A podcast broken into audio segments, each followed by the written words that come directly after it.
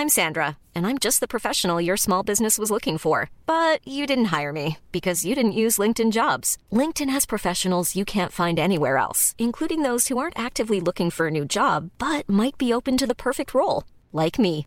In a given month, over 70% of LinkedIn users don't visit other leading job sites. So if you're not looking on LinkedIn, you'll miss out on great candidates like Sandra. Start hiring professionals like a professional. Post your free job on linkedin.com/people today. Porque el mundo actual no se entendería sin la economía y los negocios. Acompaña a Mario Maldonado, el columnista de negocios más joven y objetivo del periodismo financiero, en su programa Bitácora de Negocios.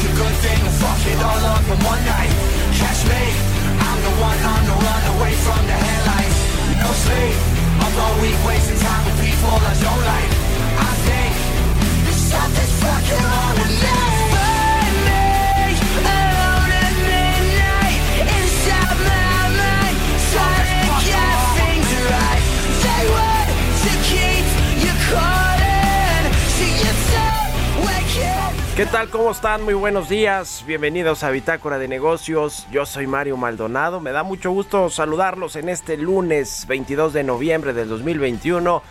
Iniciamos la semana con mucha energía como todos los días aquí en Bitácora de Negocios. Comenzamos la barra de noticias del Heraldo Radio. Son las 6 con 4 minutos, tiempo del centro de México. Y mandamos un saludo a todos los que nos escuchan a través de la 98.5 de FM aquí en la capital del país. También a quienes madrugan y despiertan temprano en Guadalajara, Jalisco. Nos escuchamos allá por la 100.3 de FM. En Monterrey, Nuevo León por la 99.7 de FM. Y en el resto del país también a través de las estaciones hermanas del Heraldo Radio en el sur de los Estados Unidos. Nos vemos en el streaming que está en la página heraldodemexico.com.mx. Y le entramos a la información. Antes, un poco de música. Esta semana vamos a escuchar canciones de los ganadores en estos premios American Music Awards 2021. Esta ceremonia se realizó ayer domingo en Los Ángeles, California. Y esta canción se llama I Think I'm Okay. Es de Machine Gun Kelly. Es un rapero, cantante y actor estadounidense que se llevó el premio como artista de rock favorito. Vamos a la información ahora sí, vamos a hablar con Roberto Aguilar, como todos los días, tempranito aquí en Bitácora de Negocios, los temas financieros más relevantes.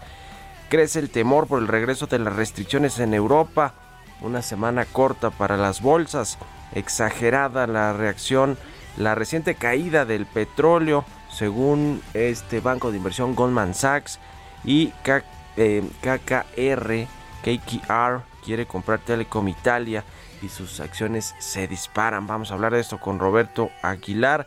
Vamos a platicar también con Bernardo González, el presidente de la Asociación Mexicana de Afores, sobre este tema de eh, las comisiones, lo que quiere hacer la CONSAR, la regulación mayor a las Afores a través de que pues hay una menor comisión para estas administradoras de fondos para el retiro.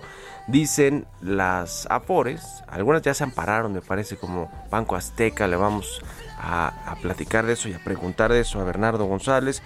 Pero lo que piden en general las 10 afores que controlan este negocio, vamos a decirlo así porque es un negocio, la administración de los recursos de los trabajadores, eh, de las pensiones de los trabajadores, dice que se requiere más tiempo para adecuarse al modelo de negocio, al nuevo modelo de negocio que surgirá a partir de esta reducción importante en las comisiones. Vamos a hablar, ya, ya hemos hablado aquí con el presidente de la CONSAR como en el nuevo presidente de la de esta Comisión Nacional de, eh, de Ahorro para el Retiro. el regulador pues del, del sistema de pensiones mexicano y ahora vamos a platicar con Bernardo Gómez, el presidente de esta asociación de, em, de Afores, Bernardo González Rosas. Y, y, hablaremos también con Juan Francisco Rick, él es director de análisis y estrategia de Grupo Financiero B por Más, sobre las expectativas económico-financieras del 2022. Ya casi se está acabando el 2021 y el 2022 pues viene difícil también en términos de lo que tiene que ver con la inflación, con el tipo de cambio, con el crecimiento económico que está sobreestimado por parte de la Secretaría de Hacienda. Así que ya, ya veremos, vamos a, vamos a irle entrando ya a los temas que tienen que ver con el 2022. Por lo pronto, como se ve el panorama económico financiero de este año, qué ha pasado con la contrarreforma eléctrica, lo que digamos que los ecos de esta reunión trilateral México, Estados Unidos, Canadá, eh, General Motors ya dijo que no va a invertir más, prácticamente así lo dijo, si esta reforma pasa en el Congreso. En fin, vamos a entrarle a todos estos temas hoy aquí en Bitácora de Negocios, así que quédense con nosotros en este lunes 22 de noviembre, inicio de semana. Vámonos con el resumen de las noticias más importantes para comenzar este día con Jesús Espinosa.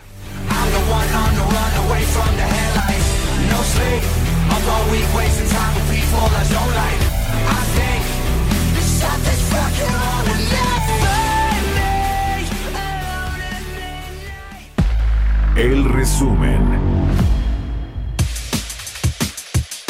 Alejandro Díaz de León, gobernador del Banco de México, aseveró que reforzar la política monetaria para enfrentar los efectos del aumento significativo de la inflación es el reto de hoy del Banco Central. Gabriel Llorio, subsecretario de Hacienda, señaló que si bien la recuperación en México y en el mundo es una realidad, debido a que algunos efectos de COVID-19 en la economía serán duraderos, tendremos que hacer un doble esfuerzo para tratar de seguir cerrando las brechas sociales y generar crecimiento de la manera que se venía haciendo antes de COVID-19. El directorio ejecutivo del Fondo Monetario Internacional renovó este viernes la línea de crédito flexible para México por dos años más por 50 mil millones de dólares, equivalentes a 35.65 mil millones de derechos especiales de giro. Este domingo, los familiares y simpatizantes de la ex titular de la Secretaría de Desarrollo Social, Rosario Robles, iniciaron la resistencia pacífica para exigir su liberación con una jornada de oración y meditación encabezada por su hija Mariana Moguel Robles. Con un avance físico del 78.9% y se ha ejercido cerca del 70% de los 75 mil millones de pesos que existen de presupuesto tope e inamovible, el Aeropuerto Internacional Felipe Ángeles iniciará operaciones el 21 de marzo del 2022 con vuelos domésticos de aerolíneas de bajo costo, Volaris y Viva Aerobús. Como parte del proceso de consulta pública en el que se encuentra el tramo 4 del Tren Maya, la Secretaría de Medio Ambiente y Recursos Naturales anunció la realización de dos reuniones informativas presenciales sobre esta obra. Bitácora de negocios en El Heraldo Radio. El editorial.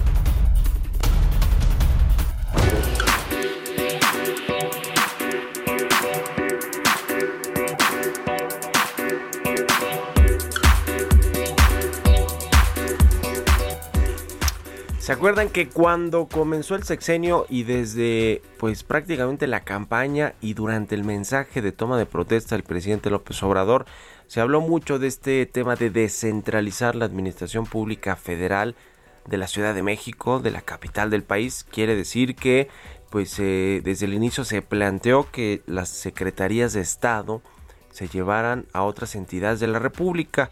Esta descentralización de la administración pues es costosa, tiene, tiene sus costos, no solo, eh, digamos, lo que significa mover una secretaría a otro estado, en términos de logísticos y de, y de pues los trabajadores, ¿no? Tienes que pagarle más o una renta a los trabajadores para irse a vivir a otro estado, pero tiene un costo incluso político, porque hay mucha gente que no quiere irse a vivir al, a las costas, al Pacífico, a, a la Riviera Maya, el caso de la Secretaría de Turismo, en fin, o a otros lados, a otros estados, porque pues aquí tiene su vida. En fin, este tema, sin embargo, parecía que eh, toda vez que se antojaba bastante complicado, pues iba a quedar en el cajón eh, y no se iba a llevar a cabo. Bueno, pues la noticia es que el presidente López Obrador está desempolvando esta desconcentración de la administración pública eh, federal eh, para que se vayan las dependencias a otros estados de la República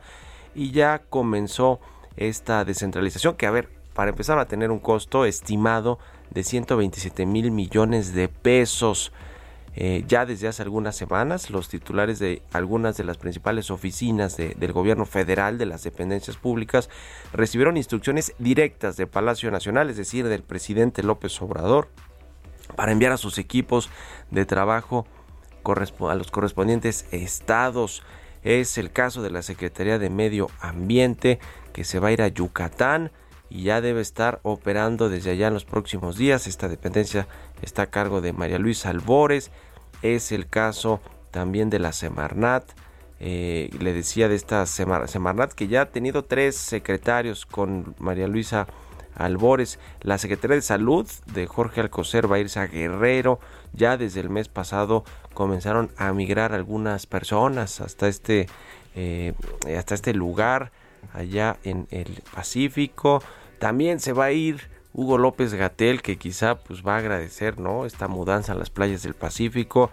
También eh, pues eh, quizá tiene que ver con este llamado de, de, atención que le hizo el presidente tanto a la Secretaría de Salud como al INSABI como a la COFEPRIS por el desabasto de medicamentos.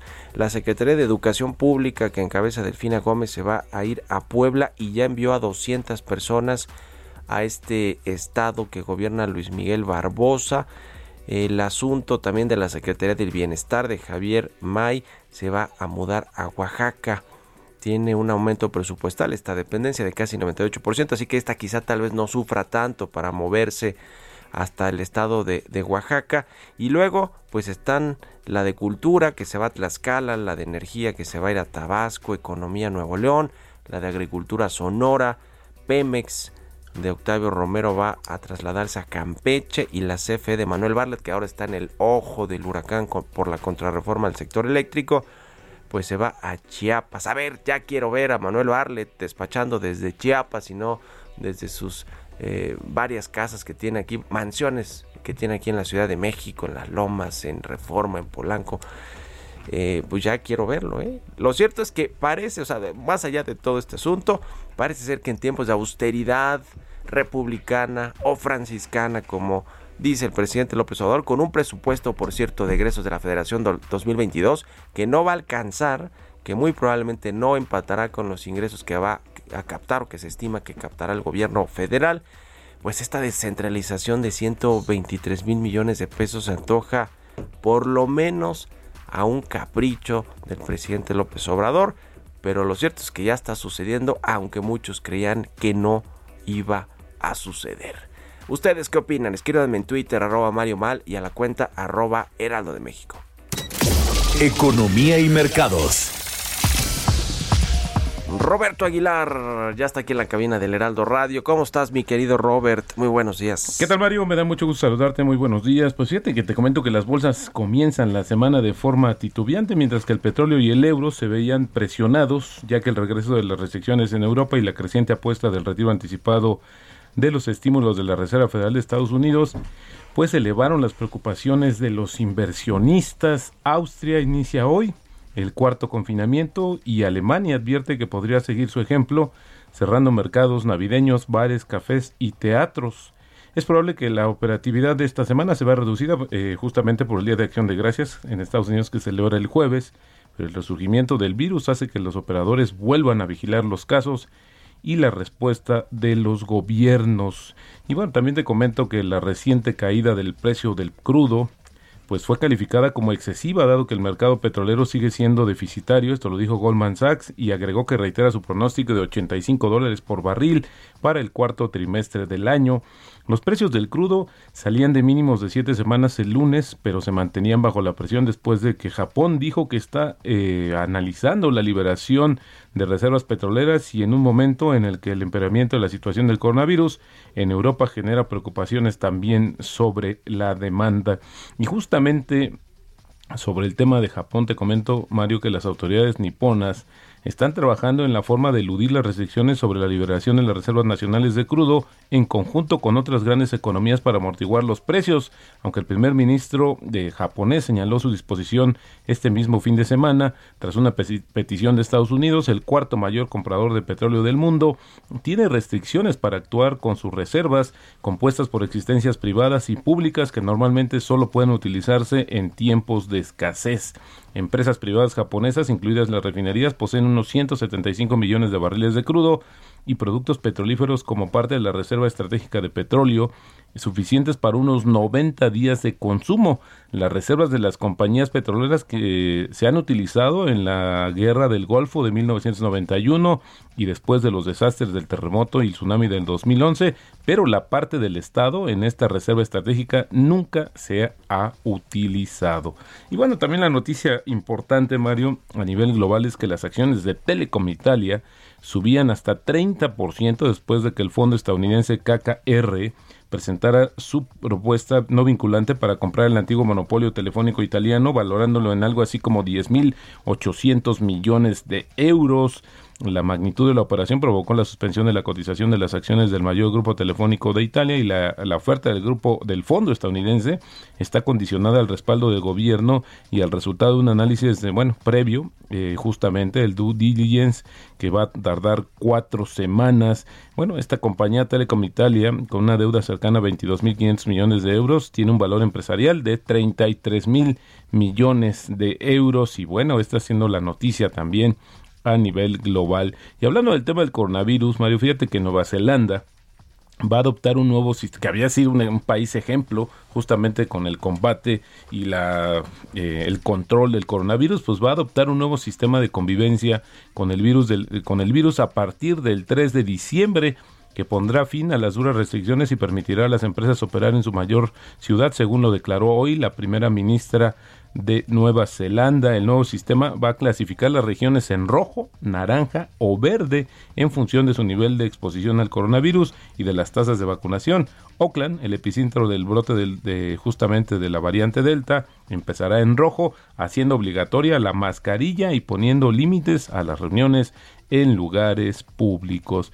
Y bueno, también eh, esta declaración del viernes, Mario, sigue haciendo eco del presidente de General Motors México, que pues dijo que su preocupación por el futuro del uso de energía renovable en México pues no no es la más apropiada.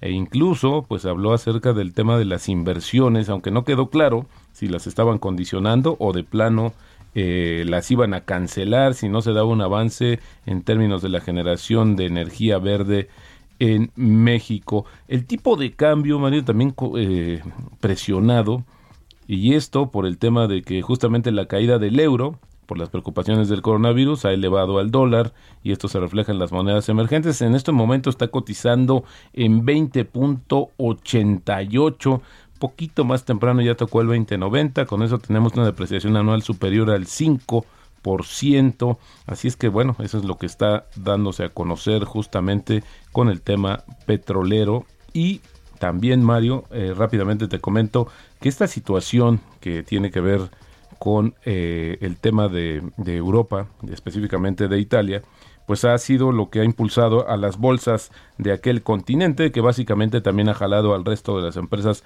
de telecomunicaciones, a pesar de que se dice que la, la valoración de Telecom Italia no ha sido la más justa, sin embargo, pues está siendo eh, positivo para las bolsas europeas en general. Pues ahí está mi querido Robert. Y hablando de Europa, el asunto del el COVID-19 sigue afectando a algunos países y ya, pues por lo menos en Austria, eh, regresaron al confinamiento, ¿no? Ya quizá esto tiene que ver también con pues mucha gente que no se quiso vacunar de plano, ¿no? Los antivacunas que son más grandes en, en Europa y que esto pues va a generar otra vez ciertos problemas, quizá focalizados, pero problemas finalmente en la economía de este continente.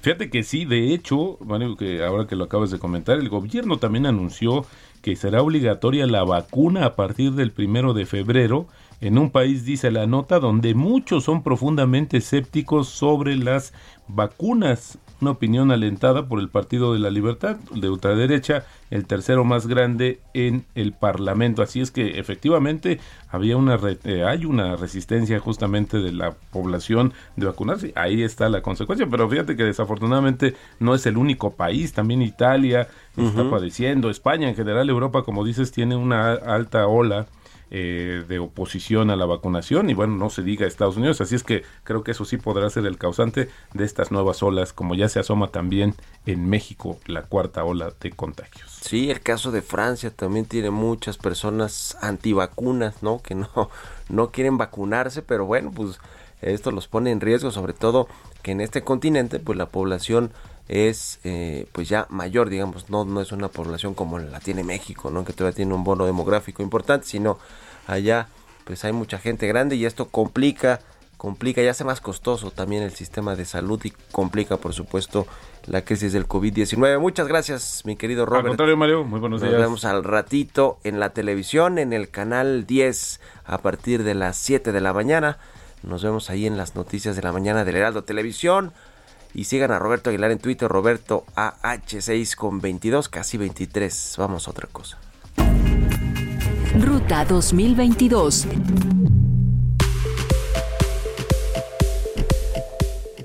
Pues el Heraldo de México comenzó a publicar ya hoy la primera encuesta con tendencias por partido rumbo, rumbo a las elecciones del próximo año. Son seis gubernaturas las que se van a votar el próximo año y arrancan con Morena al frente, según la encuesta que publica hoy el Heraldo de México, rumbo a las elecciones del 2022. Este partido em, que encabeza Mario Delgado, y por cierto en la televisión vamos a platicar con Mario Delgado por ahí de las ocho y media en el canal 10 aquí en Heraldo Televisión. Pero bueno, eh, Morena le decía ventaja en cinco de seis estados. El PAN eh, lleva la delantera solo en uno, que es el que dice Marco Cortés, que es el único donde tienen posibilidades. Así que, eh, bueno, ya, ya veremos cómo van las cosas. Es el de Aguascalientes, por supuesto, que también ahí el PAN está medio dividido, pero es el único, pues donde, como dijo el presidente del PAN, Marco Cortés, es el único donde le ven oportunidades. Los otros, pues en los otros va eh, ganando Morena en las encuestas previamente, el caso de Oaxaca, de Hidalgo, de Tamaulipas, de Durango, de Quintana Roo, todas estas entidades federativas van a cambiar de gobernador en junio de este año en unas elecciones y ya veremos cómo se cambia del próximo año, perdón, ya este año ya se va a acabar del 2022 y vamos a ver cómo cambia el tablero político. La idea de Morena es llegar al 2024 con 24 gubernaturas eh, gobernando. Así que se va a poner bueno el del 2022 y el del 2023, que también hay dos estados, el Estado de México. Bueno, con esto nos vamos a la pausa y regresamos aquí a Bitácora de Negocios.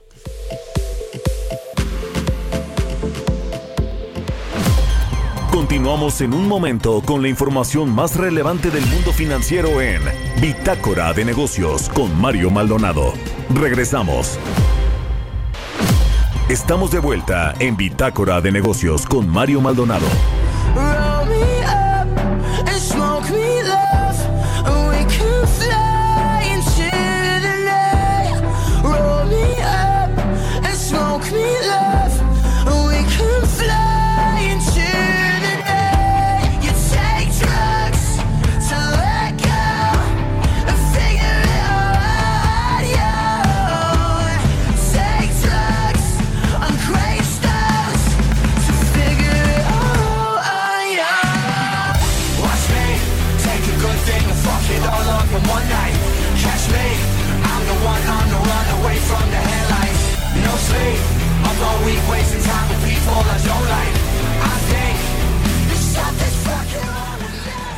Estamos de regreso aquí en Bitácora de Negocios. Son las 6 de la mañana con 31 minutos y regresamos con mucho ritmo este lunes.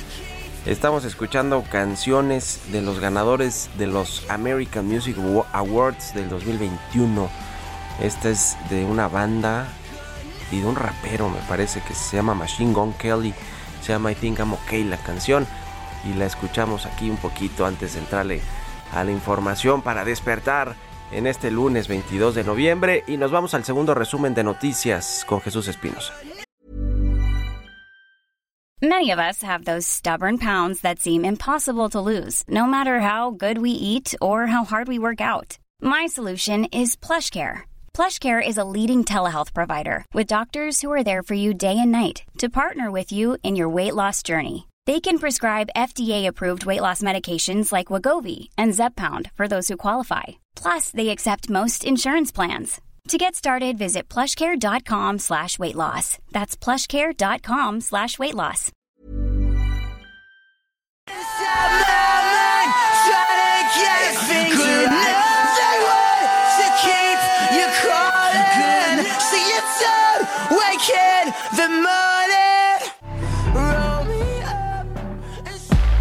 El resumen. La Secretaría de Hacienda anunció la quinta publicación de las tasas efectivas de impuestos sobre la renta para los grandes contribuyentes de ocho sectores, entre ellos el comercio al por mayor, electricidad, agua y suministro de gas, productos al consumidor final, las industrias manufactureras, entre otros. También la Secretaría de Hacienda y la Comisión Nacional Bancaria y de Valores acordaron avanzar en la generación de políticas que permitan a México cumplir con los objetivos del desarrollo sostenible. El Instituto Mexicano de Contadores Públicos alertó que la obligatoriedad del RFC para mayores de edad, que entrará en vigor a partir del siguiente año, podría saturar la atención del Servicio de Administración Tributaria. El secretario de Agricultura y Desarrollo Rural, Víctor Villalobos Arámbula, anunció que se avanza en las negociaciones con el gobierno de Estados Unidos para abrir las exportaciones de aguacate de Jalisco al mercado de ese país, lo que beneficiará a los productores de esta región del occidente de México. Estados Unidos pidió a algunos de los mayores países consumidores de petróleo del mundo que consideren la posibilidad de liberar parte de sus reservas de crudo en un esfuerzo coordinado para bajar los precios y estimular la recuperación económica. Entrevista.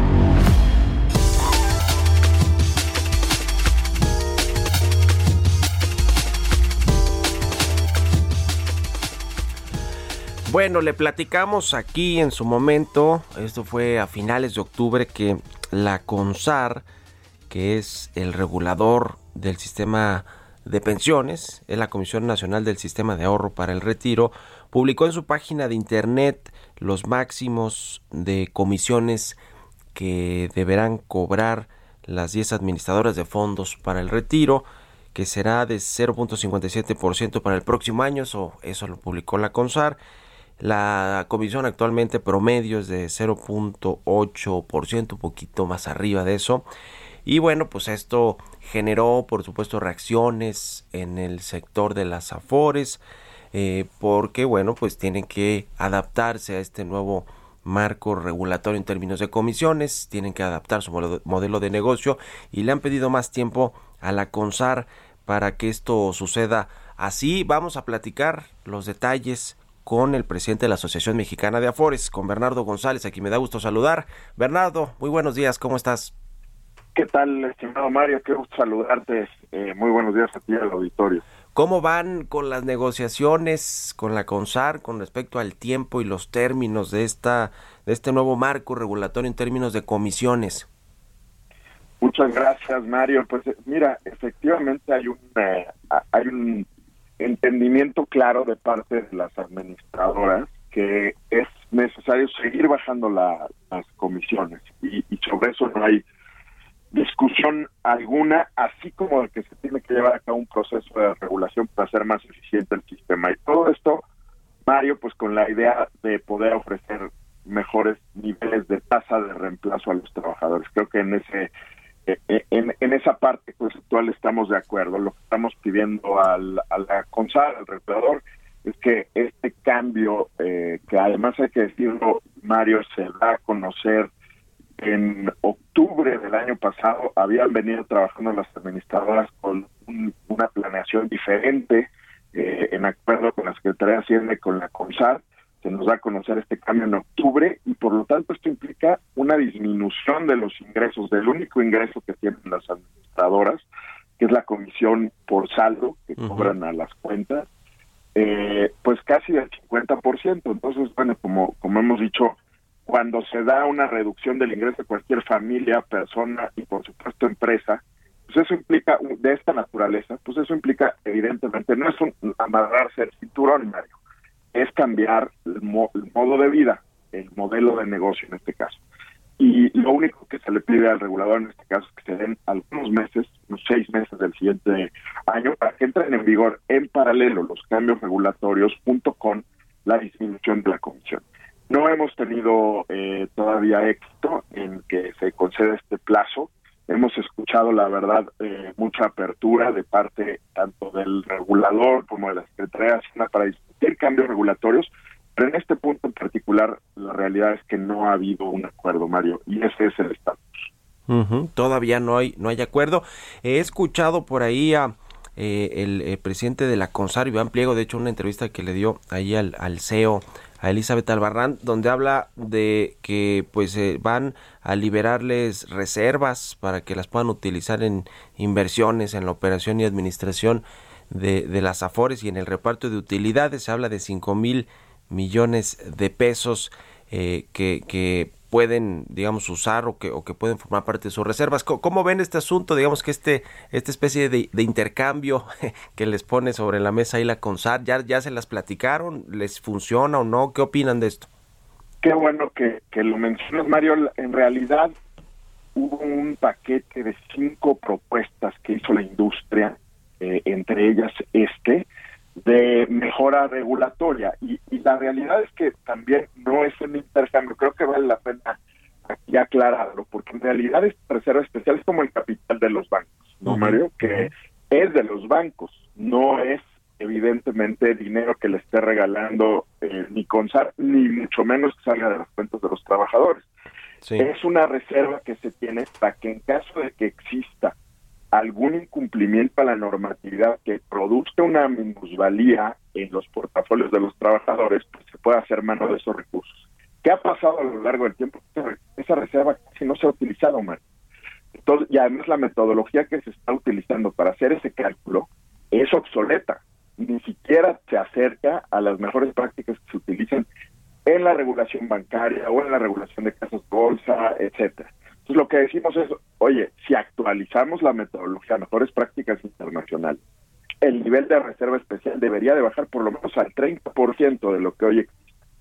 Eh, ese es el planteamiento. Lo- ho- hoy hay ya en Conamer una propuesta del regulador, lo vemos bien, creemos que podemos ser un poco más eh, ambiciosos, pero lo que sí hay que decir es, ese dinero es de las mismas administradoras, de las compañías que constituyeron una FORE, y no es que se le esté regalando el dinero, simplemente eh, actualizar el cargo de capital. Otro tema que hemos insistido, Mario, es que las comisiones que paga, aquí ahora es del otro lado, ¿no? La comisión que cobra A las administradoras está también obsoleto, fuera de rango, se está cobrando eh, pues casi el mismo nivel que se le cobra a los bancos cuando no en este caso no hay intermediación ese riesgo no existe.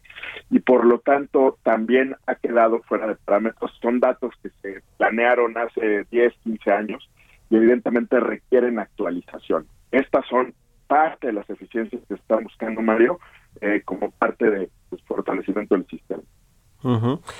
Eh, ¿cu- ¿Cuál es la rentabilidad de, las Afores? ¿Cómo funciona el modelo de negocio, Bernardo? Porque eh, ustedes hablan pues de que su ingreso principal, casi único ingreso, es el tema de las comisiones, ¿no? Por el manejo de los recursos de los trabajadores, de las pensiones, que, que además de todo pues generan rendimientos y, y me- mejores pensiones pues eventualmente para los trabajadores. Eh, ¿Cómo es el modelo de negocio de las Afores? ¿Y qué tanto negocio, qué tantos rendimientos genera? Porque pues si le está echando ojo el gobierno y el regulador, es porque a lo mejor están generando mucho dinero o, no lo sé, pues a ver, platícanos un poco de cómo funciona. La última, la última noticia que yo tuve, Mario, es que estábamos en una economía de mercado en la que hacer ingresos y generar utilidades no era un pecado. Sí, no, por supuesto. Regular las utilidades me parece que es realmente ir en contra de la libre empresa eh, y creo que eso es una posición incluso pues de visión de mercado, ¿no? De visión de Estado y creo que bajo esas condiciones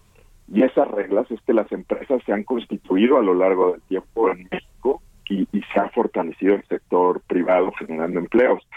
La verdad es que lo que yo te diría es que está aquí la discusión un poco eh, yéndose a terrenos que pues no benefician a nadie. En el caso importante es cuánto, el- la labor principal de las administradoras, Mario, es cuánto se le paga de rendimientos a los trabajadores. Y en este caso no lo decimos Amafore, no lo dice el gobierno, no lo dice eh, nadie en México, lo dice la Organización para la Cooperación y el Desarrollo Económico. Las AFORES el año pasado pagaron los rendimientos más altos de todas las administradoras de fondos privados en el mundo que revisa la OCDE, eh, de, de, de más del, del, de casi el 15%, Mario. Entonces, sí se ha logrado un nivel de profesionalización. En eso sí somos como Noruega, querido eh, Mario. y, y, en ese sentido, este, mejores que Dinamarca, mejores que Noruega, mejores que el Reino Unido, mejores que Estados Unidos. Ahí está el reporte de la OCDE, con mucho gusto lo comparto, pero creo que ese es el dato relevante. Y ya neto de comisiones y neto de inflación, Mario. Entonces, creo que ese es el objetivo, ese es el punto eh, que se debe de estar discutiendo. Eh, porque en realidad lo otro es, mientras tú tienes, das un servicio, eh, pues evidentemente eh, el objetivo se cumple. Ahora, respecto a las utilidades, la verdad es que estos han venido bajando, las comisiones han bajado más del 90%. Como tú bien decías al principio del, de, de la entrevista, sí. el nivel de comisión que hoy se cobra era del 0.81 pasaría a, de, a ser del 0.57, pero al principio de la administración también hay que reconocer eso, eh, el nivel de comisión será de 1.1%. Entonces, uh -huh. la disminución que se ha logrado es inédita. Ya. Sí, yo un poco decía del tema de las comisiones, porque a ver, eso, eso es algo que, que, este gobierno ha querido hacer con todo el sector financiero, con los bancos, claramente, ¿no? Que ahí creo que sí los bancos tienen algunas comisiones que, que, que, que por lo menos parecían abusivas, ¿no? Y, claro. y, que, y que se negociaron, pero a ver, esos eran muchísimas, eh, tienen muchísimos otros servicios los bancos comerciales, que es lo di diferente a las afores. Creo que las afores, un poco lo que tú dices, este, no, no es que tengan comisiones muy, muy altas, sino que más bien pues eh, el manejo pues de los fondos de los trabajadores ha sido bueno y se ha reflejado en, en, mejores rendimientos. ¿Qué va a suceder ahora si no hay un digamos una, un, un acuerdo con la CONSAR para ampliar el tiempo eh, y que ustedes puedan adecuarse al, al modelo de negocios? Eh, que creo que por ahí la, eh, la FORE de Banco Azteca ya interpuso amparos, ¿van a irse a las medidas legales? Oye, Mari, no, per perdón rápidamente sobre el otro, tienes absolutamente toda la razón. Había cientos, si no miles de comisiones registradas en el Banco de México en el caso de los bancos. Sí. Eh, y por eso es importante hacer la diferencia, porque en el caso de las Afores, el único ingreso que tienen es una comisión que se cobra por saldo. No hay ingresos por intermediación financiera porque ellos no prestan su dinero, lo invierten, pero no ganan nada de eso, simplemente de la comisión. Sí, es una diferencia importante y creo que como a veces hay personas que confunden los bancos con las Afores, sí, pudiera sí. prestarse a ese tipo de comisión. Respecto segundo que me, que me comentas, la verdad es que si no se logra el acuerdo de tiempo, sí se ponen un aprieto a las, a las empresas porque tienen que ajustar el modelo de negocios pues apenas una semana. Entra en, en vigor el primero de enero. Desde luego estamos trabajando en eso. Eh, cada administradora eh, pues está adecuando su gasto operativo, su nivel eh, de, de, de escala, etcétera. Como decía, es un cambio de negocios. Yo confío estarán listos para tratar de que las disrupciones sean las menores posibles. Pero si se puede evitar eso y que algo salga mal simplemente dando tiempo, no estamos en contra de eh, del fondo, Mario, como decía, sino de del tiempo de implementación.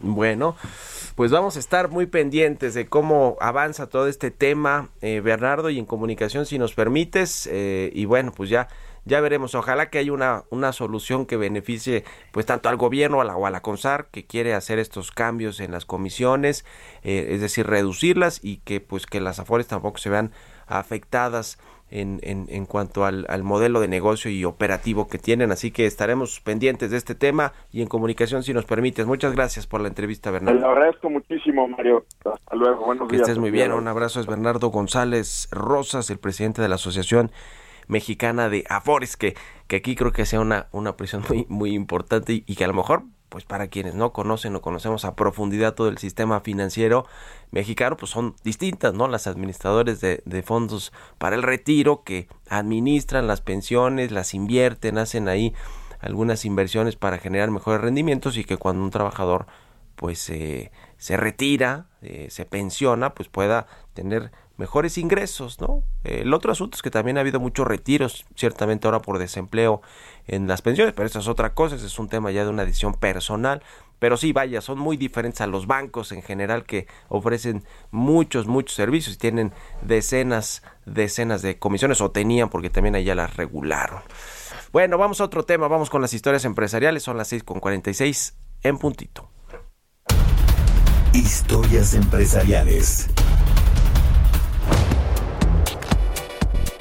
Pues a partir de enero del siguiente año, del 2022, Amazon dejará de aceptar pagos mediante tarjetas de crédito Visa. ¿Por qué? Nos cuenta Giovanna Torres.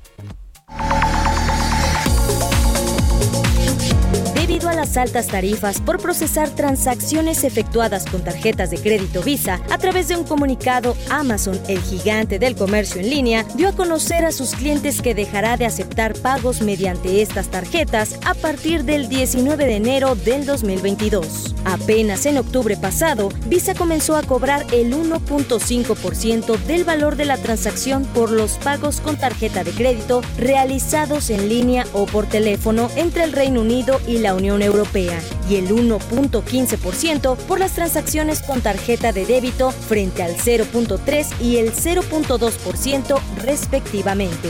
Un portavoz de Amazon señaló que el coste de aceptar los pagos con tarjeta continúan siendo un obstáculo para que los negocios prosperen a fin de proporcionar los mejores precios para los clientes. Agregó que estos costes deberían bajar con el tiempo con avances tecnológicos, pero en lugar de ello continúan estando altos o incluso subiendo.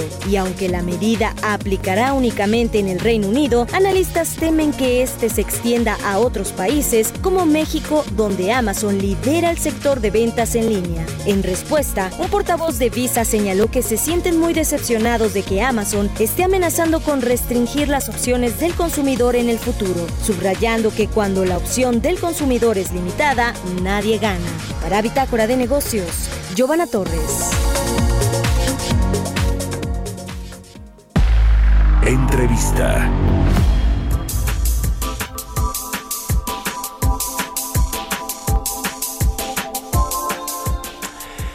Y bueno, ya le decía al inicio del programa, vamos a analizar cómo viene el 2022 en, en, términos de expectativas, de pronósticos económicos y financieros. Y vamos a platicar de esto con Juan Francisco Rich, él es director de análisis y estrategia del Grupo Financiero B por Más. ¿Cómo estás, Juan Francisco? Muy buenos días. Vale, ¿cómo estás? Muy buenos días.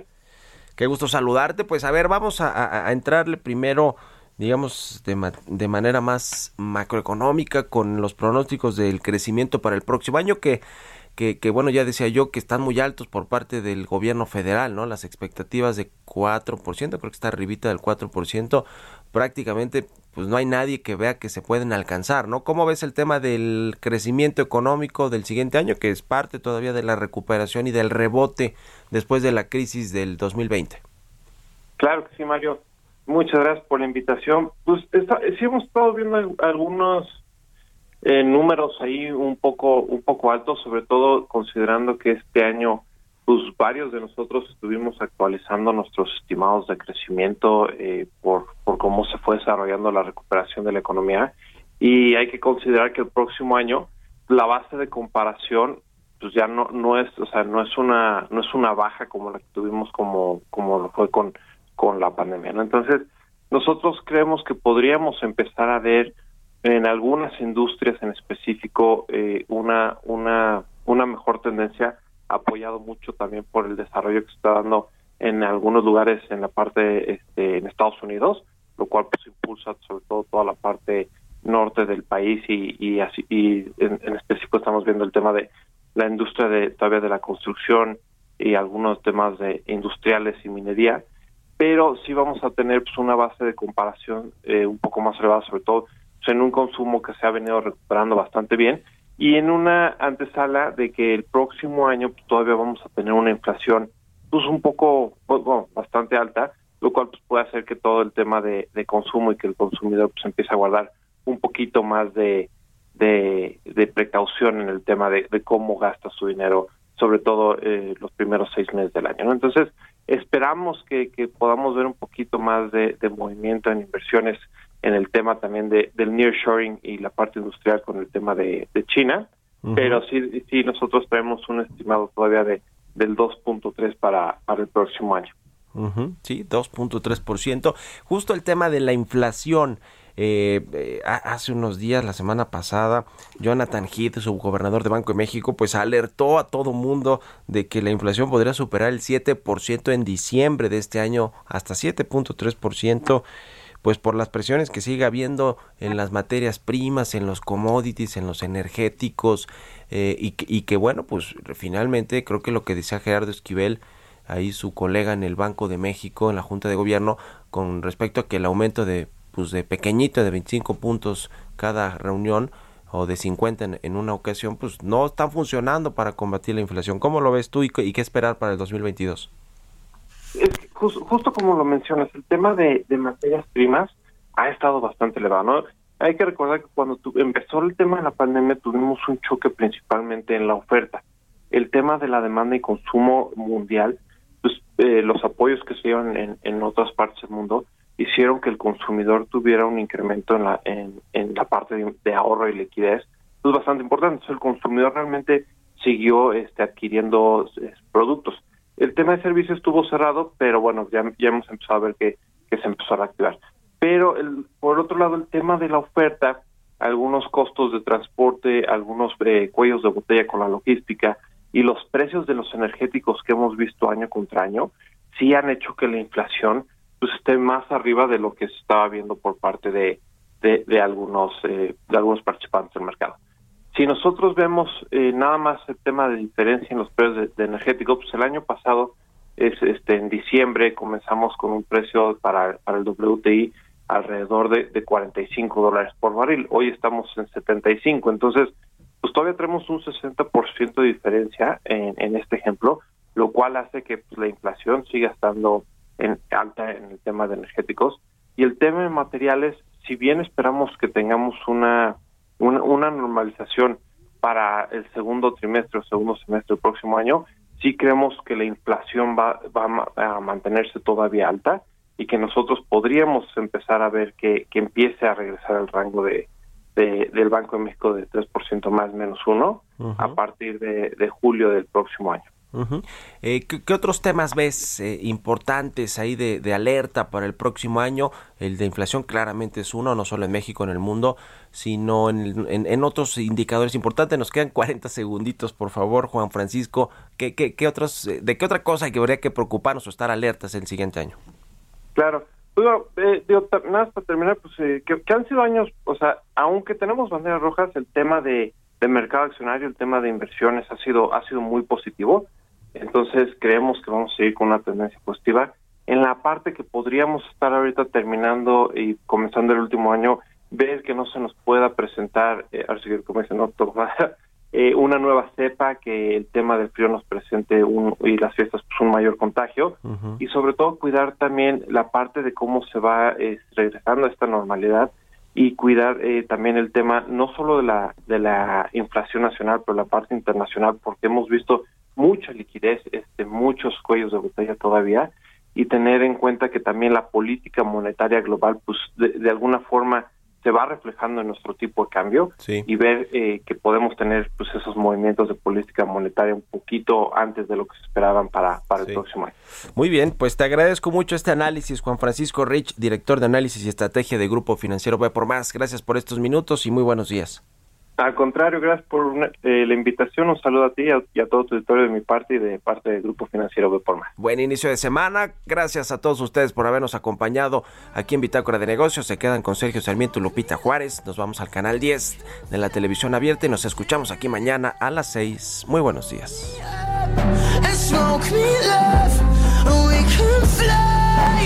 Esto fue Bitácora de Negocios con Mario Maldonado, donde la H suena y ahora también se escucha. Una estación de Heraldo Media Group.